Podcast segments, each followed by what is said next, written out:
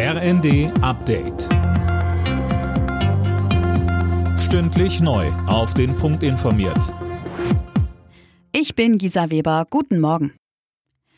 Der Ukraine-Krieg, die Energiekrise und die Inflation bestimmen aktuell Politik und Schlagzeilen und drohen das Thema Klimaschutz zur Nebensache werden zu lassen.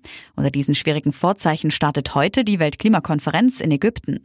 Auch der Kieler Klimaforscher Mujib Latif blickt der Klimakonferenz eher pessimistisch entgegen. Ich fürchte, dass die bei den 26 Konferenzen vorher, auch jetzt bei der 27. eher wenig passieren wird. Was ich damit meine, ist einfach, dass der Ausstoß von Treibhausgasen weiter steigen wird. Und es sieht im Moment mit aller Vorsicht danach aus, dass auch wieder 2022 der Ausstoß von Treibhausgasen gestiegen ist. Gute Nachricht für die über 20 Millionen Rentner in Deutschland. Auch im kommenden Jahr sollen die Renten offenbar steigen, wenn auch nicht ganz so stark wie zuletzt. Conny Poltersdorf. Ja, in diesem Jahr lag das Plus bei mehr als 5 Prozent. Laut dem aktuellen Rentenversicherungsbericht sollen die Renten zum 1. Juli um 3,5 Prozent im Westen und 4,2 Prozent im Osten angehoben werden. In der Bild am Sonntag sprach Bundesarbeitsminister Heil von einer spürbaren Erhöhung.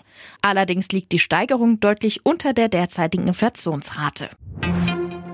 Mit Blick auf den Winter warnt der Deutsche Lehrerverband vor massivem Unterrichtsausfall, wenn sich Lehrer mit Corona anstecken. Verbandschef Meidinger sagte den Funke-Zeitungen, die Schulen brauchen mehr Spielraum beim Umgang mit Corona-Schutzmaßnahmen. Als Beispiel nannte er eine Maskenpflicht im Unterricht. Die sollten die Schulen selbstständig einführen können, so Meidinger, spätestens dann, wenn 20 Prozent der Lehrkräfte krank zu Hause sind. Der frühere US-Teenie-Star Aaron Carter ist im Alter von 34 Jahren gestorben.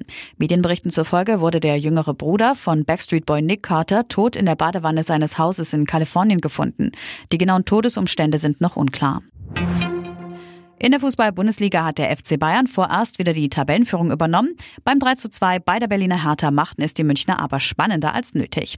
Die weiteren Ergebnisse Dortmund-Bochum 3 zu 0, Hoffenheim-Leipzig 1 zu 3, Bremen-Schalke 2 zu 1, Mainz-Wolfsburg 0 zu 3 und Augsburg-Frankfurt 1 zu 2.